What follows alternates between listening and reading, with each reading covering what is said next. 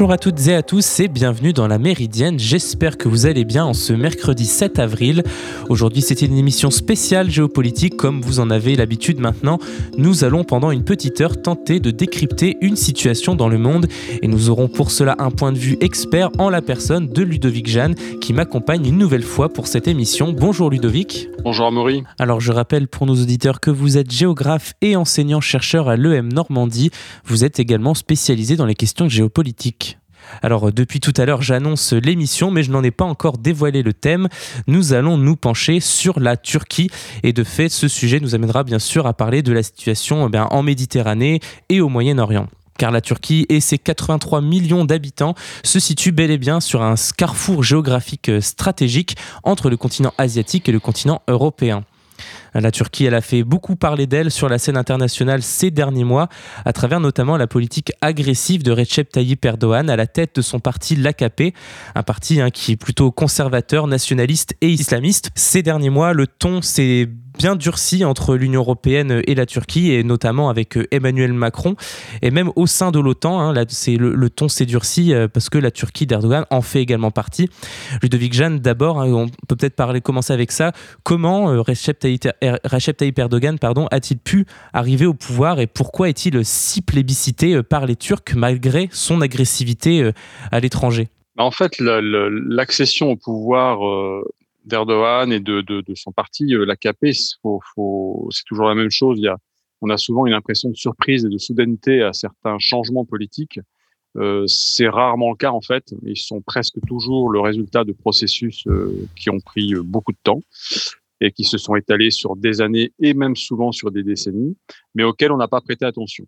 Euh, ça n'empêche pas que certains événements aient, pu représenter des ruptures et, accélérer ces processus.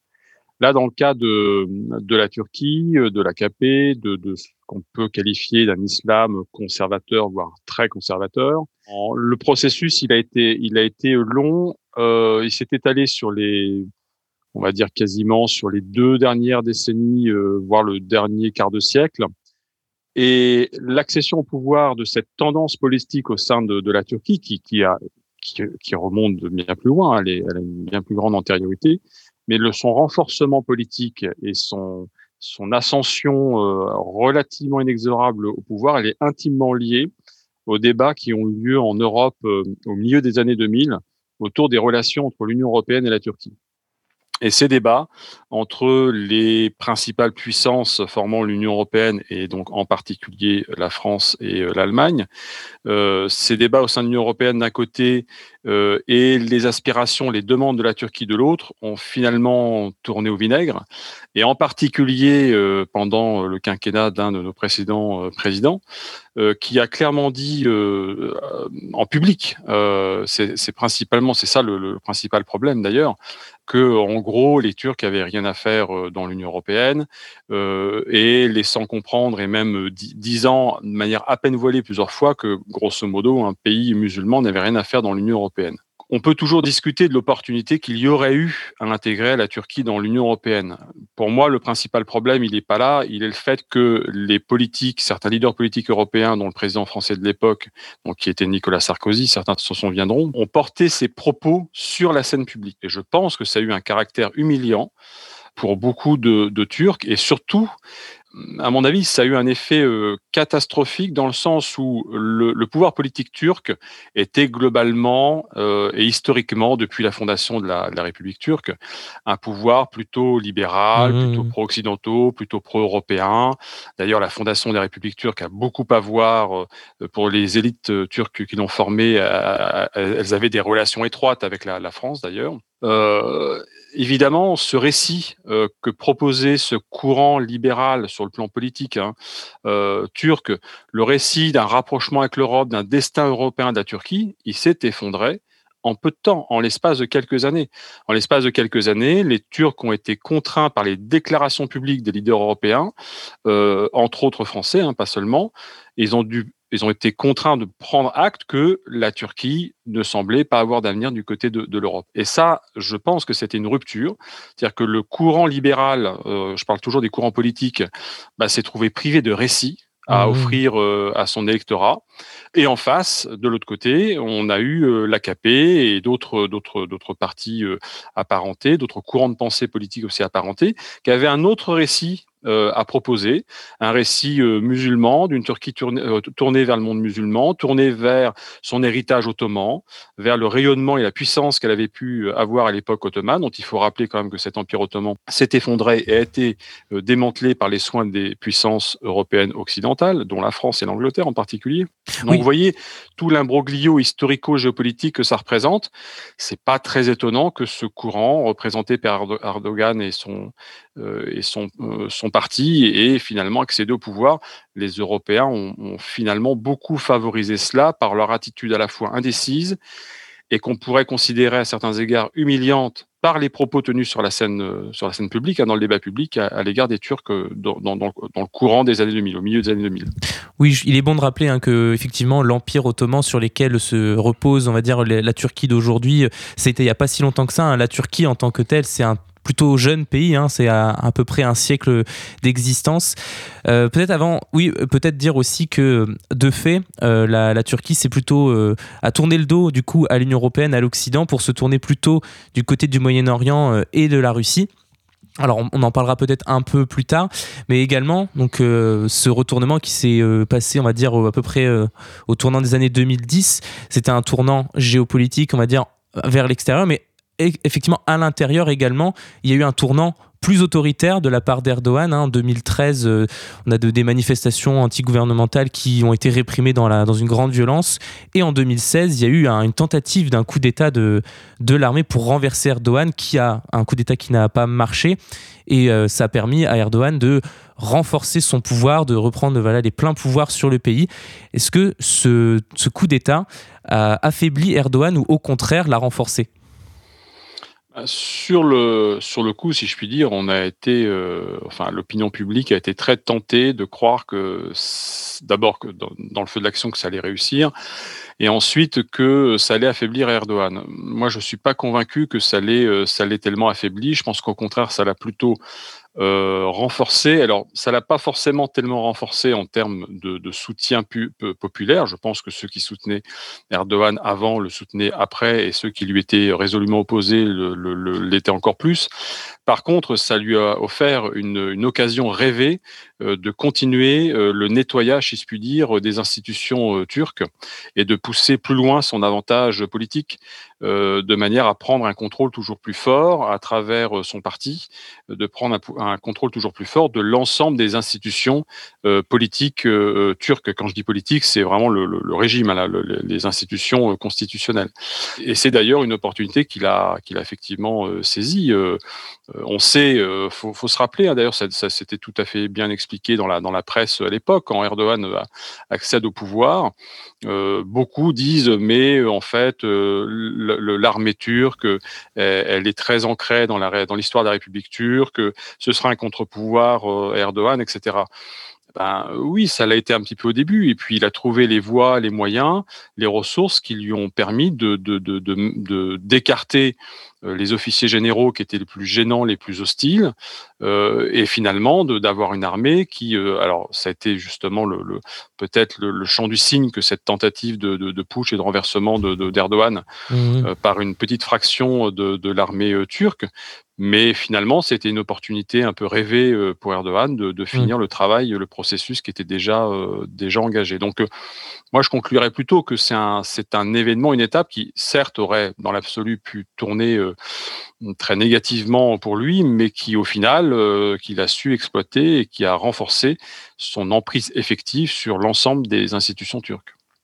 On va rester sur euh, cette Turquie plutôt tournée, euh, enfin on va dire les enjeux qui sont tournés vers l'Occident. Comme on l'a dit, euh, les relations donc se sont tendues et notamment autour d'un dossier, celui des eaux territoriales, enfin les eaux en Méditerranée, autour de l'île de Chypre et de la Turquie et de la Grèce notamment.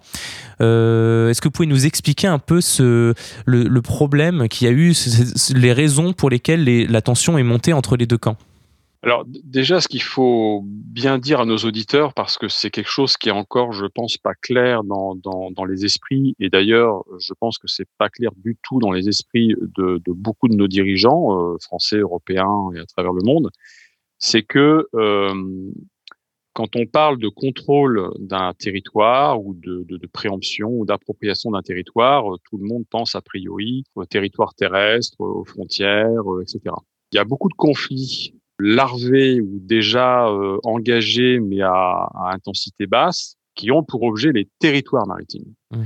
Et les territoires maritimes vont être un des rouages, un des objets, un des sujets principaux de conflictualité internationale, géopolitique euh, au cours du XXIe siècle. La raison principale, euh, par contre, tout le monde sans doute, euh, la raison principale, c'est que ben, les fonds marins euh, et la mer ou l'océan lui-même, ce sont des ressources considérables en fonction des lieux et des espaces, ce sont des ressources halieutiques, donc des ressources alimentaires.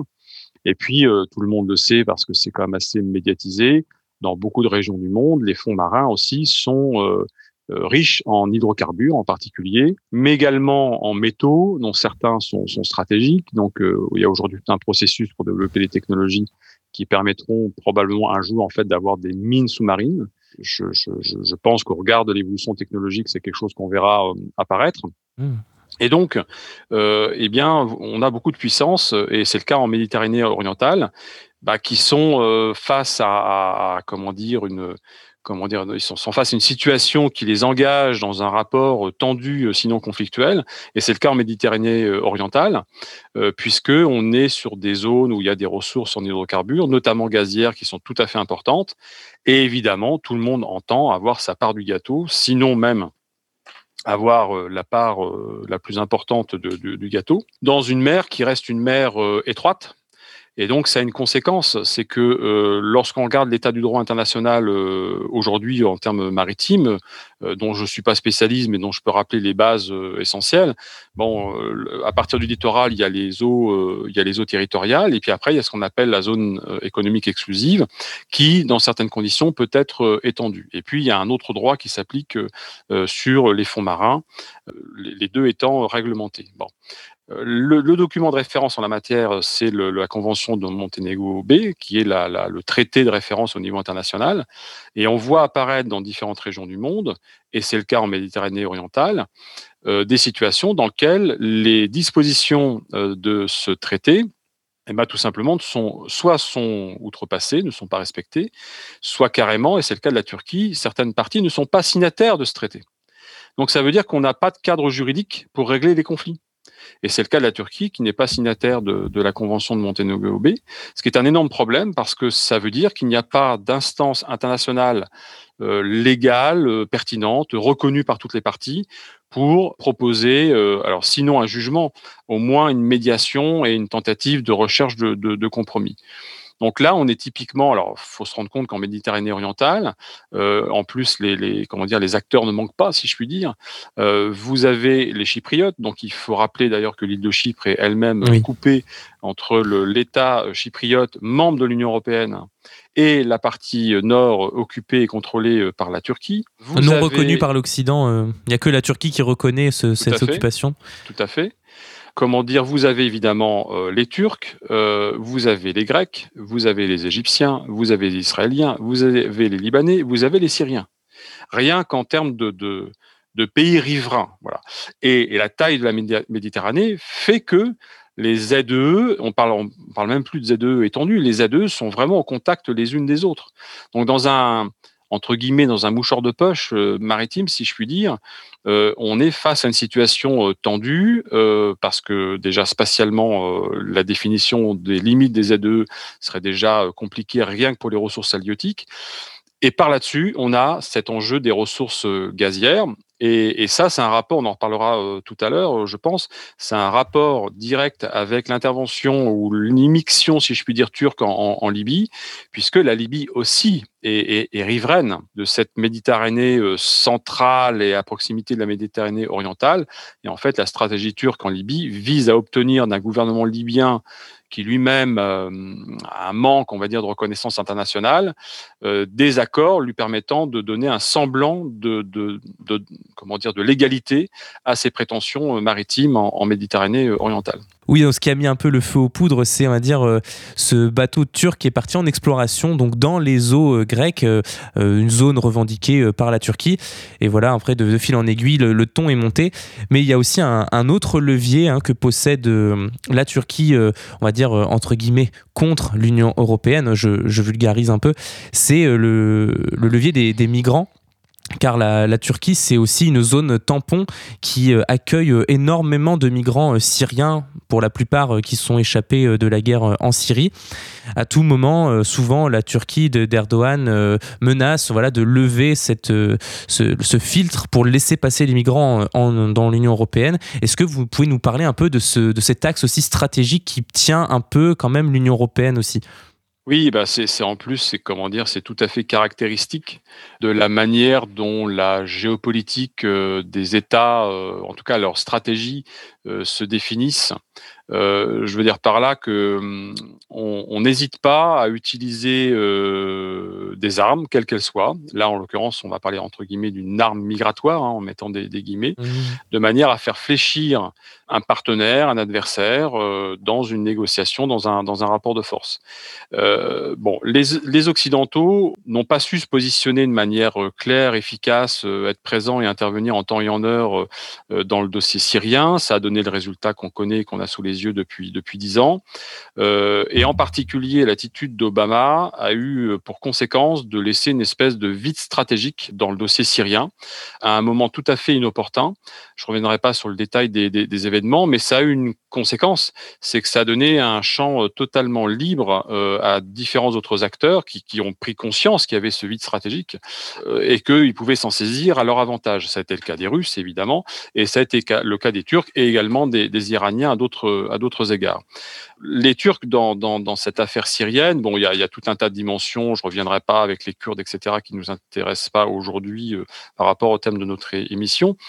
Mais la Turquie, en tant que pays limitrophe de la Syrie, et au regard de la manière dont la situation a évolué en Syrie, inévitablement, elle est l'un des principaux pays ayant reçu massivement des, euh, des Syriens fuyant euh, leur pays ravagé par la guerre et, la guerre civile et ensuite par l'intervention, l'apparition de l'organisation État islamique, comme tout le monde le, le, sait. 3 millions et, plus de 3 millions et demi de Syriens actuellement dans des camps de réfugiés en Turquie. Oui, oui, oui, tout à fait, c'est ça. On, est, on, on, a des estimations sur les Syriens qui sont hors de Syrie, on, on approche les 6 millions, euh, dont effectivement à peu près la mmh. moitié euh, serait, euh, serait en Turquie. il y en aurait sans doute environ entre 1 et 2 millions au, Liban et, et, je dirais le solde migratoire en, en, Jordanie sont les trois pays qui sont mmh. particulièrement touchés, si je puis dire, par cette fuite de, de, de Syriens qui, pour beaucoup d'entre eux, n'ont pas eu d'autre choix en fait que de, que de fuir pour simplement rester en vie, eux et leurs familles. Dans ce contexte-là, évidemment, beaucoup de Syriens avaient, euh, enfin de, de, de, citoyens syriens fuyant leur pays en guerre, beaucoup d'entre eux, et je remets pas tout ça dans le contexte aussi en plus hein, de, la question du terrorisme et tout, parce que, euh, mais, évidemment, les, Turcs se sont aussi servis de ça dans, la négociation avec les. Évidemment, beaucoup de Syriens avaient euh, un espoir une fois arrivés en Turquie, c'est de se dire bon, bah, on va atteindre euh, certains pays de l'Union européenne et puis pour y trouver refuge. Bon, évidemment, ça représentait un afflux de réfugiés syriens absolument considérable pour l'Union européenne.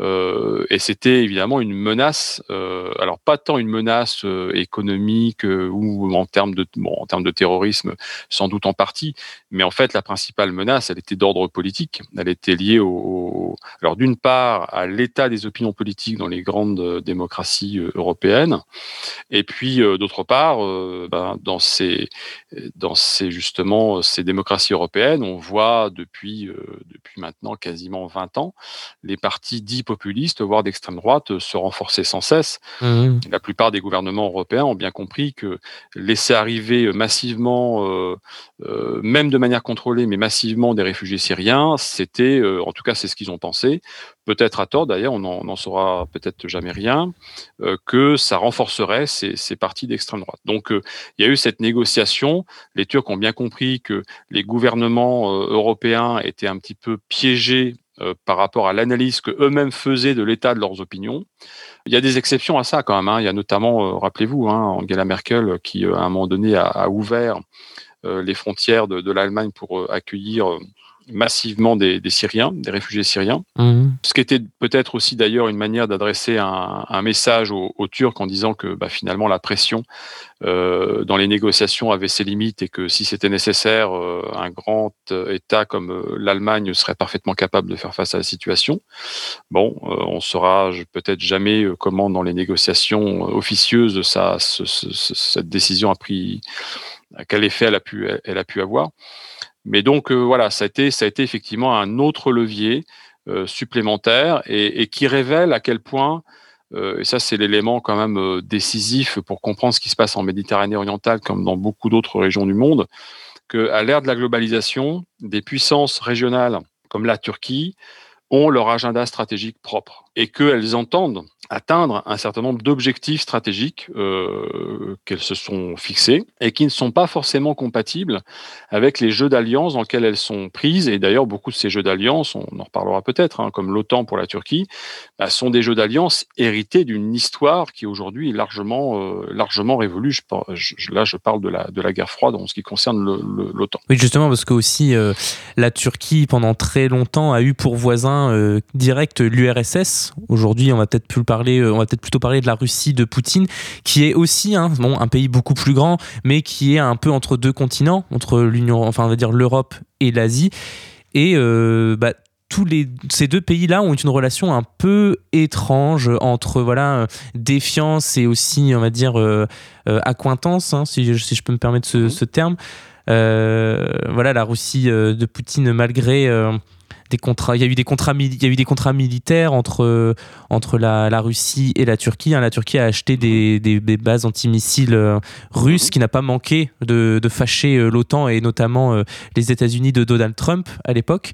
Est-ce que vous pouvez nous parler un petit peu de, ce, de cette relation un peu ambivalente qu'on peut voir sur plusieurs dossiers s'illustrer entre la Russie et la Turquie? Oui, oui, bah c'est l'illustration de ce que je de ce que je viens de, de, de poser euh, euh, il y a quelques instants, c'est-à-dire mmh. que la Turquie a son agenda stratégique et, et pour ça, eh bien, elle est prête à s'émanciper des schémas d'alliance hérités euh, d'un passé pas si lointain, mais hérités comme du passé, et en l'occurrence de ces de certains de ses engagements à l'aune du traité et, et, voire des engagements, on va dire moraux à l'égard de, de, de l'OTAN l'intérêt de se rapprocher de la Russie, en fait, il est multiple. Et ça aussi, c'est caractéristique de, de la des comportements géopolitiques à l'ère de la globalisation, c'est que euh, les stratégies, en tout cas opérationnelles, et les choix tactiques qui sont faits par les différents acteurs euh, étatiques ou autres, sont aussi à géométrie variable.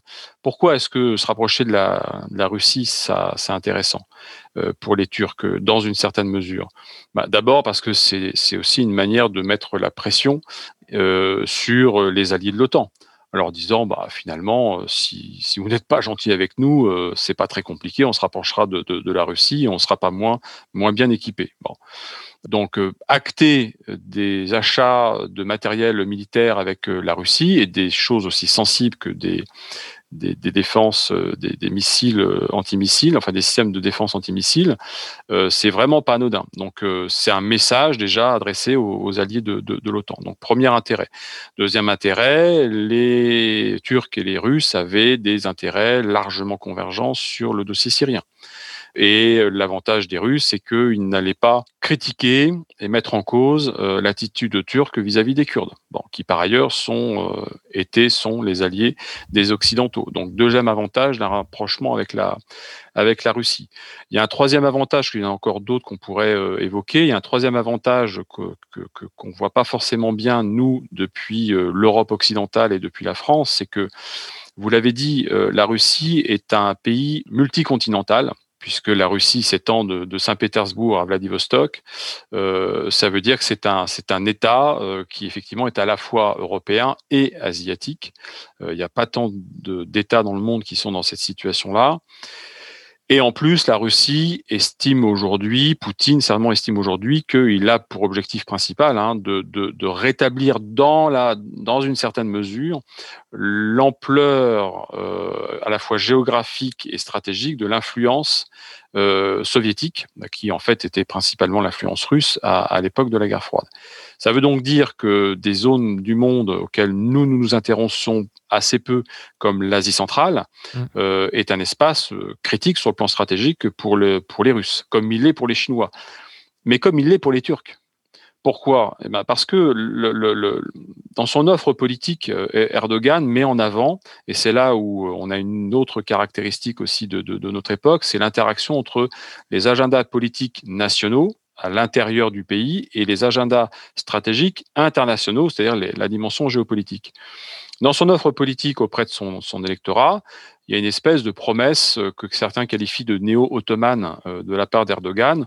En gros, on va redonner à la Turquie sa vraie identité, euh, le, le lustre de son, authentique héritage historique, donc celui de l'Empire ottoman, et de l'influence de la Turquie, notamment sur les peuples d'origine turque.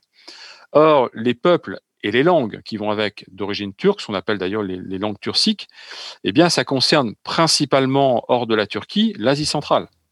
Euh, tous les pays d'Asie centrale, à l'exception euh, du Tadjikistan, sont des pays dans lesquels la majorité de la population euh, parle une langue dite turcique. Vous pouvez nous dire un peu tous les pays que ça englobe peut-être, parce que pour que l'auditeur se rende compte à quel point c'est vraiment un très vaste territoire. Tout à fait, tout à fait. Du, nord au sud, euh, ça correspond au Kazakhstan, qui est le, plus vaste euh, des États de, la région, dont le destin reste intimement lié à, celui de la Russie et aux relations avec la, Russie.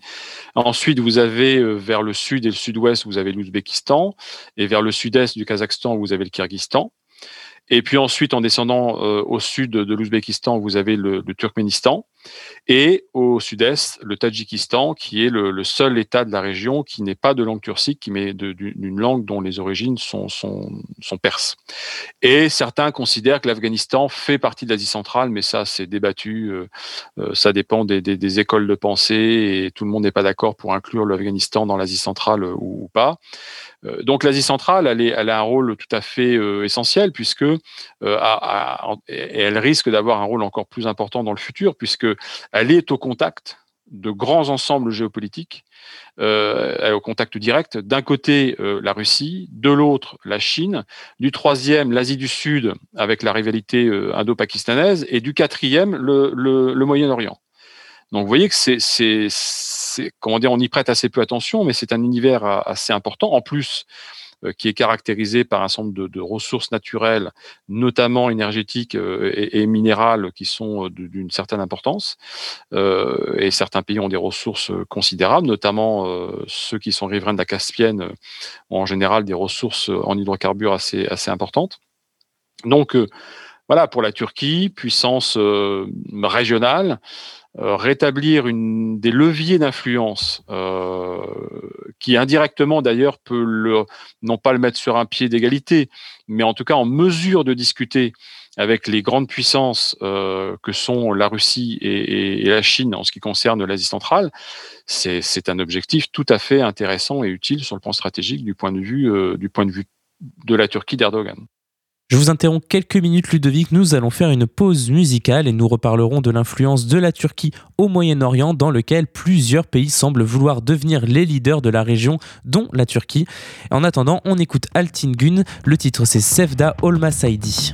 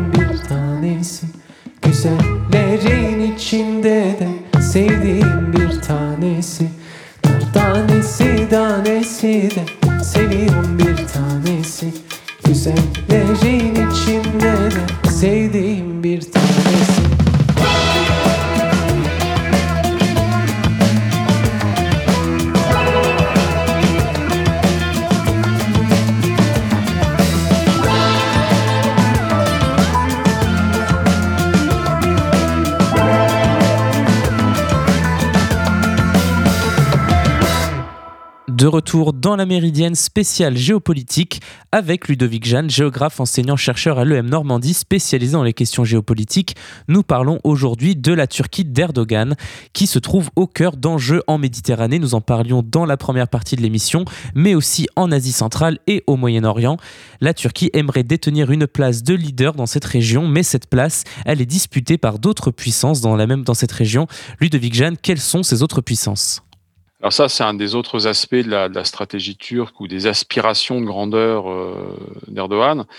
C'est que euh, à partir du moment où on fait une offre politique euh, qui a des aspects néo-ottomans, euh, inévitablement, ça pose la question de, de, de l'Empire ottoman, de, du territoire qu'il contrôlait et donc de, de, de- des peuples qu'il influençait. Donc cette offre politique euh, qui a une dimension électorale, hein, de, de- de- de maintien et d'entretien, voire d'élargissement de, de sa base électorale et de son soutien, de ses soutiens populaires, il faut qu'elle ait dans une certaine mesure des concrétisations au, Proche et au Moyen-Orient. C'est inévitable. Donc la question d'influence turque, effectivement, au Proche et au Moyen-Orient, elle se pose parce qu'il faut crédibiliser euh, cette, offre politique euh, sur la scène politique turque. Et en plus, et en plus, évidemment, il y a la question jugée vitale, euh, ce qui, ce qui, je du point de vue des cartes et, des cartes géographiques et, et, euh, et argumentables, euh, la question kurde, évidemment, qui est tout à fait au centre des, des préoccupations, euh, des préoccupations turques. Le problème, c'est que ce Proche et ce Moyen-Orient, eh bien, il est constitué de plusieurs puissances euh, qui ont des capacités euh, plus ou moins équivalentes, même si elles sont la structure de leurs capacités est différente, euh, et qui toutes euh, veulent finalement avoir une forme d'hégémonie, au moins en termes d'influence, euh, sur le Proche et le Moyen-Orient à l'échelon régional. Quelles sont ces, ces puissances? Ben, C'est principalement la- l'Arabie saoudite et l'Iran, mais également la Turquie. Alors l'Arabie Saoudite et l'Iran, ça, ça nous étendra pas. Hein. c'est comme une, une clé. Bon, c'est la clé d'opposition et de rivalité euh, chiisme, sunnisme, euh, qui se superpose à cette rivalité entre les deux États euh, et qui va et qui, et qui nous amène en fait petit à petit vers une situation qui pourrait ressembler, mais sous une forme beaucoup plus complexe, à ce qu'on a connu pendant la guerre froide. Pourquoi? Bah, Parce que derrière l'Arabie Saoudite, vous trouvez euh, les Américains et les Occidentaux, et derrière l'Iran, euh, bah, vous trouvez euh, les Russes et surtout la Chine. Euh, la semaine dernière, il y a eu la signature d'un accord stratégique entre l'Iran et la Chine pour 25 ans. Pour 25 ans. Donc, c'est dire si euh, les Iraniens ont compris que, enfin, ont compris. En tout cas, ils jugent qu'aujourd'hui, ils n'ont plus grand-chose à espérer des, des- des Occidentaux, et donc ils font le choix de se rapprocher de, de- de la Chine. Donc, vous voyez comment le jeu Mhm. moyen-oriental va se retrouver euh, pris dans le jeu des grandes puissances à l'échelle mondiale. Euh, et puis, ben, il y a la Turquie qui, euh, qui entend se doter de leviers d'influence. Et on l'a bien vu lorsque les, les Saoudiens euh, Rappelez-vous, hein, lorsque le Qatar a refusé d'intervenir au Yémen avec les Saoudiens, les Saoudiens ont voulu punir le Qatar en, organisant son blocus. Bon, euh, l'une des premières puissances à, à réagir, c'était les, les Turcs, en renforçant euh, la base militaire qu'ils ont au Qatar, en y envoyant des troupes euh, supplémentaires, ce qui était une, une manière de, de dire euh, s'il devait y avoir une entrée de troupes saoudiennes sur le territoire du Qatar, les Turcs seraient aux côtés des Qataris. Mhm. Euh, ce qui est une manière, euh, alors on ne sait pas ce qui se serait passé en réalité, mais, mais l'acte euh, politique, il est tout à fait intéressant, parce que c'est une manière pour les Turcs de se trouver une occasion de prendre pied dans le golfe Persique, qui est, qui est, qui est fort loin et, et euh, qui est une région dans laquelle ils n'ont pas de, ils n'avaient a priori pas de carte. Quoi. Finalement, les Saoudiens leur ont offert cette carte euh, à travers ce rapprochement avec le, avec le Qatar. Donc on voit toutes ces, toutes ces manœuvres euh, complexes, plus ou moins opportunistes sur le plan tactique, mais qui quand même ont une signification stratégique. C'est-à-dire que ça signe la, volonté de se doter de leviers, de, cartes qui pourront être abattues en temps opportun pour influencer euh, différentes régions, différents dossiers, différents processus, différentes rivalités dans le, au Proche et au Moyen-Orient. Et j'ai pas parlé non plus de la situation égyptienne, euh, bon, qui est un petit peu intermédiaire. Euh, bon, il y a quand même une proximité importante entre, l'Égypte et l'Arabie Saoudite, donc euh, l'Égypte ne semble pas se positionner comme voulant exercer une espèce de leadership stratégique global sur le, sur le, sur le Proche et le Moyen-Orient. Et justement, donc euh, restons un petit peu sur l'Arabie Saoudite. Donc il y a vraiment une, une espèce de, voilà, de, de guerre d'influence économique et diplomatique, mais également peut-être aussi, on peut en parler un petit peu spirituel. C'est-à-dire que ces deux pays, on se on va dire, on un peu la, la, se battent un peu la place de euh, place forte euh, spirituelle euh, du monde musulman sunnite. Hein, on parle bien de mmh. seulement du monde musulman sunnite. On a euh, l'Arabie Saoudite avec qui a pour atout à dire deux villes saintes que sont la Mecque et, et Médine mais aussi il y a la Turquie qui veut aussi euh, Erdogan c'est aussi ça hein, euh, avec euh, son parti l'AKP qui on rappelle encore une fois c'est un parti islamiste. La Turquie d'Erdogan veut aussi se poser comme centre on va dire centre du monde musulman sunnite. Est-ce que on, on, peut voir aussi ce, ce, conf, ce conflit on va dire cette guerre d'influence entre les deux sous ce spectre là oui parce que enfin oui oui dans une certaine mesure parce que comment il y a une espèce de, de contradiction euh, qui naît justement de, de cette offre politique euh, presque électorale, de, de, cette proposition néo-ottomane sur, euh, sur la scène politique euh, turque. C'est que ben, lorsque la Turquie était en fait le, le centre et le moteur et le, le, le centre rayonnant de l'Empire ottoman, cet empire ottoman, d'une part, et c'était un, c'était un califat, donc euh, bah, il était la puissance euh, hégémonique euh, du monde musulman, mais aussi la puissance protectrice des, des musulmans. Et c'était aussi la puissance qui assurait euh, le, le, à la fois le contrôle et la protection des lieux saints. Euh, lorsque l'Empire ottoman a, a disparu et a été démantelé, cette, ce contrôle euh, des lieux saints et cette protection des lieux saints, elle est passée euh, très rapidement euh, aux Saoudiens. Donc il y a un lien, je dirais, historique mmh. de, de, ce point de vue-là. Et évidemment, la, difficulté pour les, Turcs, en tout cas pour la Turquie d'Erdogan et son parti et ses soutiens, c'est de réussir à se rétablir aussi comme un, une puissance mm, motrice et crédible, protégeant les, euh, musulmans sunnites. Euh, ce qui évidemment est tout à fait euh, compliqué. Alors, ça nous montre au demeurant que bien, des discours qu'on entend en, France et en Europe sur le sunnisme, le monde arabo-musulman, euh, ce sont des globalisations qui n'ont pas de sens. C'est-à-dire que ben, les, Saoudiens et les, et les, Turcs ont beau être sunnites, leur, leur, population a beau être de confession sunnite, c'est pas ça qui fonde une, alliance stratégique et un accord stratégique quelconque. Euh, les, par exemple, sur le dossier syrien, les Turcs sont, sont, plutôt proches des Iraniens et, et, plutôt en coopération avec les Iraniens qui ne le sont avec les, avec les Saoudiens. Euh, donc ça montre cette complexité géopolitique interne au monde arabo-musulman, comme à beaucoup d'autres mondes d'ailleurs. Hein, ça n'a rien d'étonnant de, de, de, ce point de vue-là. Mais pour revenir euh, à votre à votre question, euh, Amaury, euh, ça, ça veut dire que les la Turquie d'Erdogan a besoin de trouver des occasions de montrer qu'elle est là pour protéger, protéger le sunnisme essayer de crédibiliser un minimum cette figure euh, tutélaire de l'Empire ottoman comme protecteur des croyants. En faisant l'état des lieux des voisins de la Turquie, on a l'impression hein, qu'elle n'a pas euh, au moins euh, un allié indéfectible, un peu comme la France aurait l'Allemagne et vice-versa, hein, j'entends. Est-ce que on peut dire que la Turquie est isolée? Alors, je, je, je, ne crois pas en fait que comment dire que la Turquie, de ce point de vue-là, soit dans une position euh, plus faible que d'autres euh, puissances euh, régionales. Le, le, les règles du jeu géopolitique, les règles des rivalités politiques ont beaucoup évolué.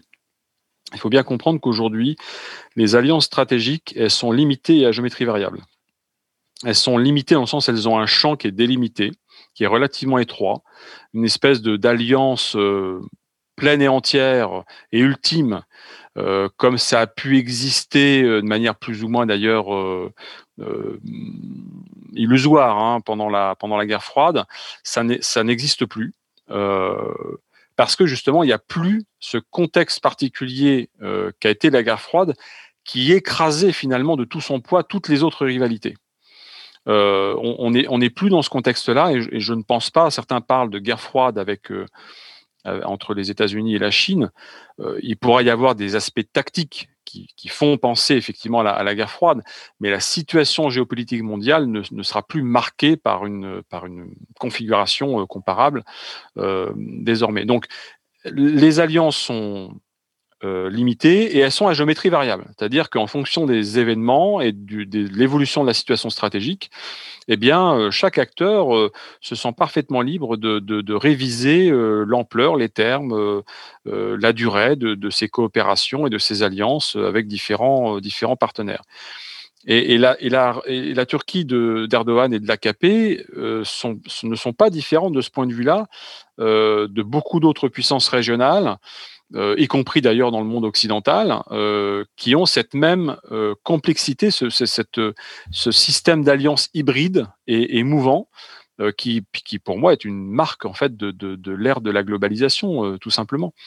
Et au contraire, la capacité pour un acteur comme la Turquie d'avoir sur différents dossiers à, des niveaux différents, pour des durées variables, des alliances et des coopérations qui servent ses objectifs stratégiques, c'est plutôt là que se joue la force stratégique d'un acteur, plus que dans des alliances euh, bien écrites, bien lisibles, bien stables et bien définitives, qui, en réalité ne sont plus véritablement euh, accessibles euh, à l'époque où nous, sommes. Et au demeurant, il en est de même pour, pour tout le monde. Hein. Ce n'est pas une question de, de, de, régime autocratique ou dictatoriaux versus des démocraties, etc. C'est le jeu géopolitique lui-même à l'ère de la globalisation. Juste avant de faire une synthèse de votre réflexion, Ludovic, nous allons faire un petit pas de côté. Et pour cette méridienne spéciale, Margot de la Belle Antenne nous fait le plaisir de participer à cette émission. Et Margot, tu vas nous parler de ta branche, nous parler culture pour cette émission spéciale Turquie et plus particulièrement de séries télé. En effet, les séries turques rencontrent un succès national, mais aussi et surtout, c'est ce qui nous intéresse aujourd'hui, international. Elles permettent à la Turquie de donner à leur public une image parfois méconnue, voire euh, carrément romancés dans certains cas de leur culture et de leur histoire. Les séries télé sont devenues des armes de soft power dont tu vas nous parler Margot.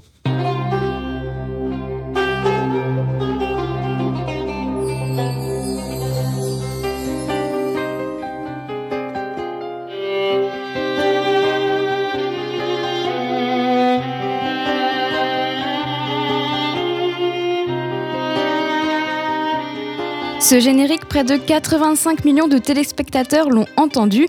C'est celui de la série turque Gumus, diffusée de 2005 à 2007. Deux saisons, soit 100 épisodes, elle raconte l'histoire du couple formé par Gumus et Mehmet et des conséquences de cette relation sur leur famille. Un scénario typique des séries turques qui mélangent amour, aventure et tentative de meurtre. Mais pas question de qualifier ces séries de soap opéra.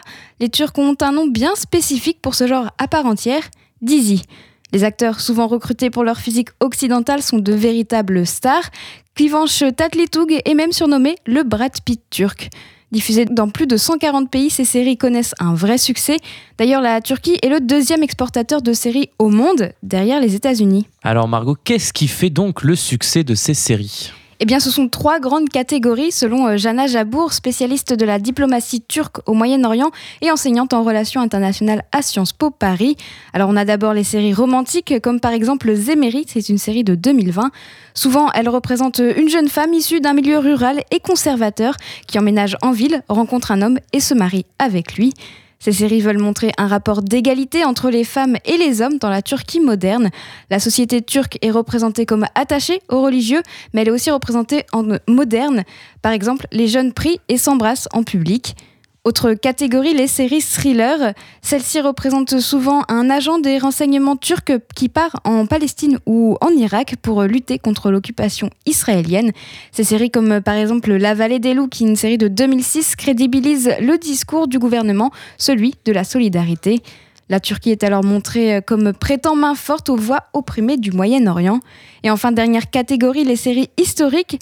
Ces séries insistent sur la grandeur du califat et du passé impérial, mais certaines séries ne respectent pas toujours cet idéal gouvernemental. Le siècle magnifique, une série de 2011, dépeint la cour du sultan ottoman Soliman le Magnifique. La série est un immense succès, mais le président Erdogan la juge contraire aux mœurs musulmanes. Pour contrer l'image véhiculée par cette série, Resurrection Ertugrul voit le jour en 2014. La série relate les combats d'Osman Ghazi, fondateur de la dynastie ottomane. Diffusée sur la TRT, principale chaîne publique, elle a reçu le soutien du gouvernement. D'ailleurs, à plusieurs reprises, Erdogan a accueilli dans son palais les comédiens et les producteurs. Et donc pourquoi un tel intérêt pour cette série?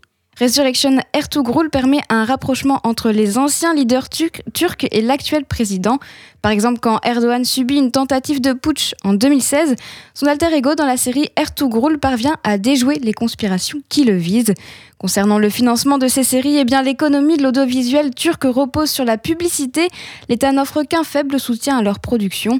Les chaînes turques créent des séries car elles, ont, ont besoin des revenus de la publicité pour vivre, même si avec l'arrivée du replay et des plateformes de streaming en ligne comme Netflix par exemple, l'écosystème euh, économique est en train de changer.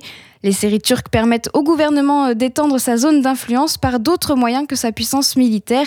Ces séries rencontrent un fort succès, surtout euh, dans les pays du Moyen-Orient, d'Afrique du Nord ou bien encore au Kazakhstan, dans les Balkans et à moindre mesure euh, dans les pays d'Asie du Sud-Est musulman, comme par exemple l'Indonésie et la Malaisie, et puis en Europe aussi au sein de la diaspora turque et notamment en Allemagne. Cependant, la Turquie a des concurrents, notamment avec les productions qatari, mais aussi avec l'Iran et l'Arabie saoudite, qui adaptent des séries américaines comme Desperate Housewives ou Grey's Anatomy pour y transposer des problématiques locales. Le soft power, à travers l'industrie culturelle, permet aux États d'imposer leur vision à grande échelle. Merci beaucoup Margot pour ce pas de côté qui nous permet de voir que le leadership au Moyen-Orient peut aussi prendre des chemins plus discrets, comme ici, via l'influence culturelle des séries télévisées. Margot, on te retrouve ce soir à 18h dans ton émission culturelle, c'est La Belle Antenne, et comme la Méridienne, c'est tous les jours du lundi au jeudi, sauf que toi, c'est de 18h à 19h. Nous arrivons donc dans la dernière partie de cette émission géopolitique spéciale Turquie. Pour conclure, Ludovic Jeanne, je vais vous poser une ultime question après tout ce que nous avons vu ensemble sur la Turquie d'Erdogan aujourd'hui et pour les prochaines années à venir. Quelle est la stratégie d'Erdogan? A-t-il une stratégie? Ça, c'est une bonne question parce que c'est une question auquel il est très difficile de répondre. On, serait tenté de penser que chaque État, chaque chef d'État, son gouvernement, le, ou les partis politiques qui le soutiennent, qu'ils ont une stratégie qui est quand même bien construite et bien aboutie et, et entre guillemets définitive pour un certain laps de temps, 10 ans, 15 ans, 20 ans, un demi-siècle. Bon, euh, c'est pas si simple que ça.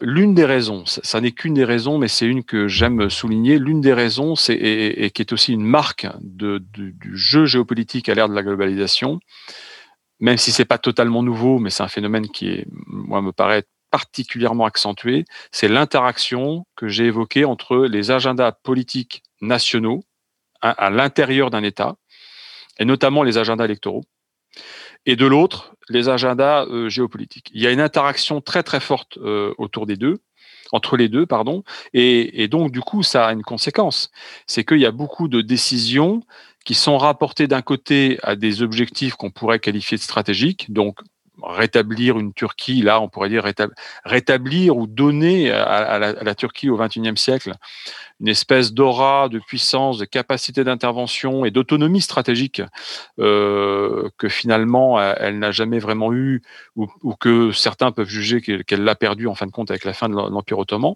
Et puis de l'autre, eh à la fois faire face et exploiter les événements euh, les, accidents stratégiques euh, et les événements stratégiques tels qu'ils se présentent au profit euh, bah, du, dirigeant politique et de son parti, notamment pour se faire réélire quand il y a un processus, un processus électoral, ce qui est encore le cas en Turquie.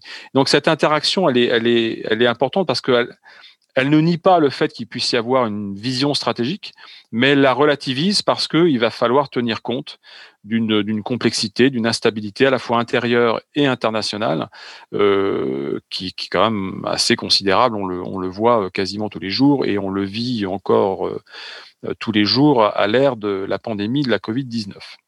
Et tout cela avec en, toile de fond ce mythe néo-ottoman, comme vous, vous l'avez expliqué avant, qui vient un peu... Euh, peut-être euh, donner de, des idées, ou en tout cas de l'espoir, euh, des ailes euh, à, cette Turquie. Oui, et puis alors qui paradoxalement, en plus, risque de, réintensifier ces interactions, même si c'est peut-être de manière négative, avec l'Europe. Parce que les prétentions, les manœuvres turques, comment dire, justement, quand on regarde une carte de, la région, on se rend compte que euh, on, est, on est face à une situation très, euh, très, très particulière. C'est-à-dire faut se rendre compte que les limites territoriales euh, terrestres et, et surtout maritimes entre la Grèce et la Turquie les mettent dans un contact, dans un contact extrêmement étroit. Les îles grecques euh, sont, au, contact direct euh, du continent euh, et donc du territoire turc. Il suffit de regarder une, carte. C'est d'ailleurs assez remarquable de voir que la géographie de cette région du monde ressemble encore beaucoup à la géographie qu'elle avait à l'époque antique, puisque c'est intimement lié évidemment au monde égéen et au rayonnement égéen de, de, de la Grèce antique. Là, hein, je vous rappelle que beaucoup des cités euh, antiques, y compris des cités célèbres, hein, Milet par exemple, hein, d'où vient un certain Thalès dont tout le monde a entendu parler à, l'école, eh bien c'est une cité grecque d'Asie mineure, donc sur le territoire turc d'aujourd'hui. Hein. Euh, eh, bien, eh bien, cette imbrication avec la Grèce, cette imbrication et même ce, ce, comment dire, ce contact euh, très très étroit avec la Grèce d'un côté, avec Chypre de l'autre en particulier, fait que tous les mouvements stratégiques de la Turquie la met au contact et en interaction à travers ces deux États en particulier avec l'Union européenne. Et alors, quand on rajoute, par exemple, un dossier comme le dossier libyen ou comme le dossier syrien, c'est encore plus fort. Donc, curieusement, euh, mais probablement, en tout cas pour l'instant négativement, le, fait que la Turquie se soit détournée de l'Europe la, renvoie et réintensifie ses interactions stratégiques avec, euh, avec les puissances européennes. Je vous rappelle que euh, cette question les questions stratégiques qui se posent aux Grecs ont fait que, d'une part, ils se sont tournés vers la France récemment pour passer des contrats d'achat de matériel militaire, hein, en particulier, mais pas seulement des rafales, hein, ça a été médiatisé, et que euh, dans des opérations récentes, on a vu des bâtiments français venir soutenir directement les bâtiments grecs et, émettre un message politique très clair de soutien militaire opérationnel à la Grèce. Donc vous voyez qu'on est dans quelque chose de, très actif et, euh, et on n'est effectivement pas à l'abri d'incidents graves. Merci beaucoup Ludovic Jeanne pour euh, cet éclairage. On aurait pu encore en parler euh, forcément bien une heure, hein, parce qu'on voilà, on n'a pas parlé euh, notamment de, du dossier du Haut-Karabakh, hein, qui est aussi un, théâtre de, toute cette, de tout ce jeu dont vous nous avez, vous avez fait part. On s'est pas beaucoup arrêté, on, aurait pu s'arrêter un peu plus longtemps sur les conflits libyens, mais voilà, on est déjà malheureusement arrivé à la fin. Merci beaucoup Ludovic Jeanne. Merci beaucoup Amaury. Et nous arrivons donc à la fin de cette émission. J'espère qu'elle vous a plu. Je vous donne rendez-vous le mois prochain pour une nouvelle émission spéciale géopolitique. On vous transmettra le sujet de cette émission dans, sur les réseaux un peu avant. Merci beaucoup. Au revoir. Vous êtes sur Radio Phoenix.